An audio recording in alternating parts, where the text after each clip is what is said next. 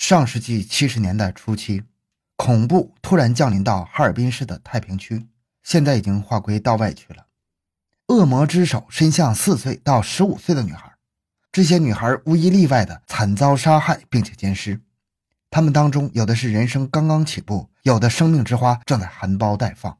由于正值十年浩劫，全国上下砸烂公检法，打倒反动学术权威，扫除一切牛鬼蛇神的历史大背景下。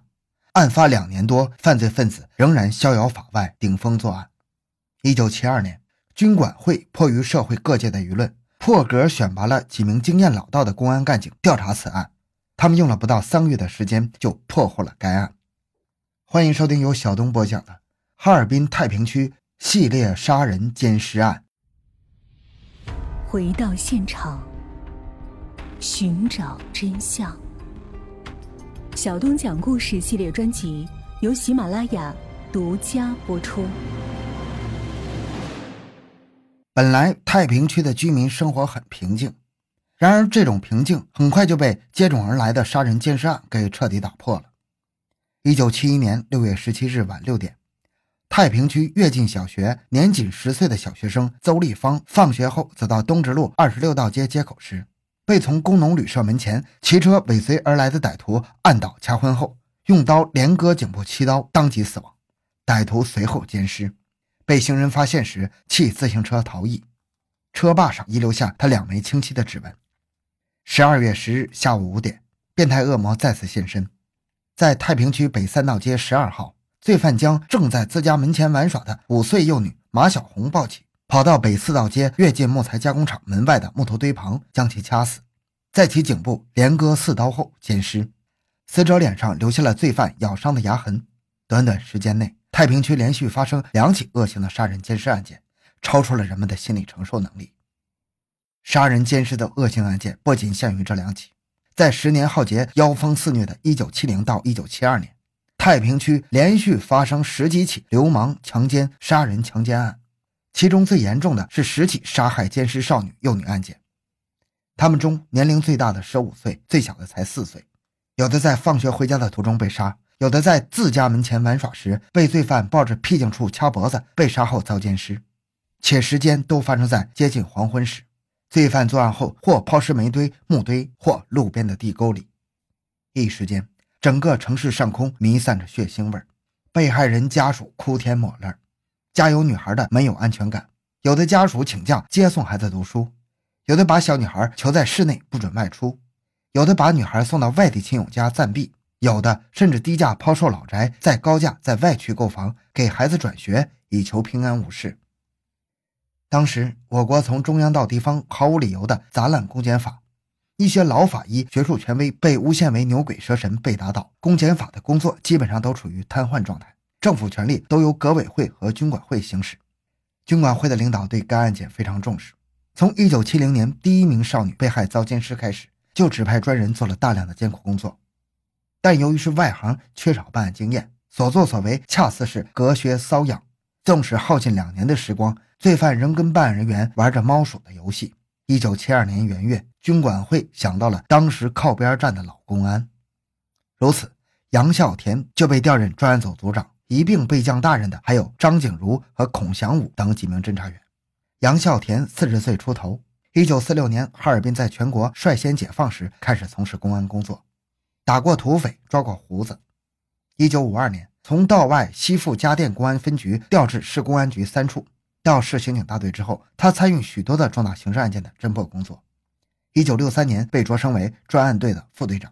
杨孝田上任之后，走访目击者，核实女孩被害过程，调查罪犯的体貌特征，待厘清了案情的脉络之后，将侦查范围圈定在太平区，对可能发生案件的重点街巷昼夜巡查。但是，一月有余，凶残恶魔始终没有露面。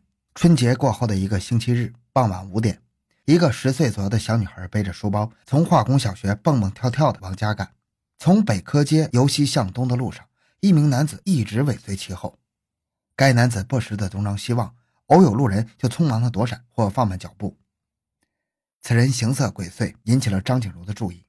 该男子中等身材，二十五六岁，与现场目击者提供的案犯体貌特征相似。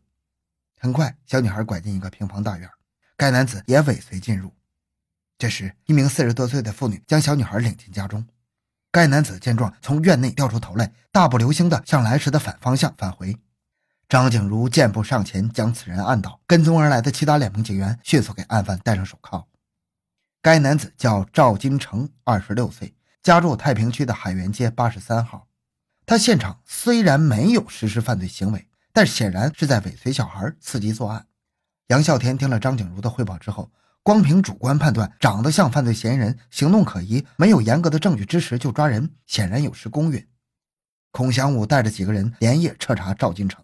赵金成所在的辖区新一派出所民警小邹说：“根据户口簿上的信息，赵金成原籍辽宁省西城县，是我市城建局市建一公司第二施工队水泥厂的临时工，家有父亲赵守德、母亲吕桂芝和哥哥弟弟四个人，居民委主任王大娘六十多岁。”在此地住了二十多年，对这一带的居民都很熟悉。他说：“赵家在太平区住了十多年，其父是省航运局开船的党员，母亲是家庭妇女。他的哥哥就职于北方橡胶厂保卫科，党员。小二赵金成没多少文化，没个正式工作，有点不着调。大概是一九七零年或一九七一年那样，也不知道他是偷还是抢，被公安局拘押过。王大娘记得，管片民警老周跟他说过。”文革开始时，赵金成因为耍流氓被押过。在专案组，杨孝田和张景如开始审讯赵金成。三个多小时过去了，赵金成始终对尾随小女孩的行为矢口否认。午夜时分，张景如等侦查员将赵金成押到韩家洼子违法犯罪学习班。这个学习班是文革的产物，它既不是改造犯人的监狱、劳改队，也不是专门看押人犯的看守所、拘留所，简直就是个脏水缸啊！好人坏人一起装。进来学习的各色人等都是学员，在学员管教自己的管理模式下，打人的、致伤、致残的逃跑事件时有发生。第二天刚一上班，就有情况报告给杨队长。当日清晨七点半，赵金成去食堂吃饭时，借口上厕所，用炉钩子把铁窗棂子别弯，钻出去，爬上一棵大树，越墙逃跑了。罪证累累之前，常看到他骑一辆破自行车，但最近大半年没见他骑。杨队长听罢汇报，嘱咐专案组侦查员不惜一切代价拿到他的罪证。三天过后，张景如向杨孝田汇报他搜集到的罪证：一九六五年十一月，在沈阳市因为猥亵被收容一次；一九六六年五月，因尾随妇女被厢房公安局收容一次；一九七零年七月，因为尾随妇女被道外公安分局拘留两个月；一九七零年十月，在沈阳因为猥亵被拘留一次。一九七一年十月，因为耍流氓被道外公安分局拘留一个半月。几年前，赵金成在沈阳打工时，因为耍流氓被收押过。一九七零年夏，他在家门口抱起了一名三四岁的小女孩，用手指抠女孩的阴道，让邻居给撞见了，扔下小女孩就跑掉了。据市公安局三处技术科证实，赵金成的指纹与遗留在现场的自行车上指纹一致。于是，市革委会印发了数千份缉拿赵金成的通缉令，发送至各区县保卫部的民警手中。在全市的车站、码头、公共汽车站、长途汽车站、公园、影剧院以及各大商店等进行布控，并对易于藏匿的亲属家、旅店等处派专人把守，对城乡结合部出入城市的道路设卡堵截，可谓是布下了天罗地网，任案犯插翅难飞。一九七二年四月二十日下午五点。赵金成从公园小学校拐过来，看到街上走上来一个三十多岁的妇女，就掏出生殖器向她走过去。那个女人见他耍流氓，就喊人。他还没来得及逃跑，就被路过的几个男人给制服了。张景如带领的巡逻小分队闻声赶到，将赵金成押回了专案组。当杨队长问他为什么从学习班逃跑时，赵金成言之凿凿地说：“他进过好几次学习班和拘留所，怕挨同监号的老大的打骂，才逃出去的。”之后，不管杨队长如何审问，他拒不交代自己的罪行。赵金成再次落网时，摄影师、法医、痕检员等各取所需，忙着给他拍照、采集血液、提取指纹和掌纹。杨警和对赵金成的指纹反复比对认定，他的右手拇指和留在现场自行车把手上的指纹完全一致。赵金成的血型为 O 型，与被害女孩下身遗留的精液血型完全吻合。被害人马小红脸上的牙痕，经过反复比对研究，确系赵金成所留。张景如和侦查员搜查赵金成家时，在其床下搜出了一把半尺长的带木把的尖刀。虽然尖刀已经被冲洗过，但是尖刀的木柄仍存有早已凝固的血点。经血清化验，是 AB 血型，是被害女孩邹丽芳遗留下来的。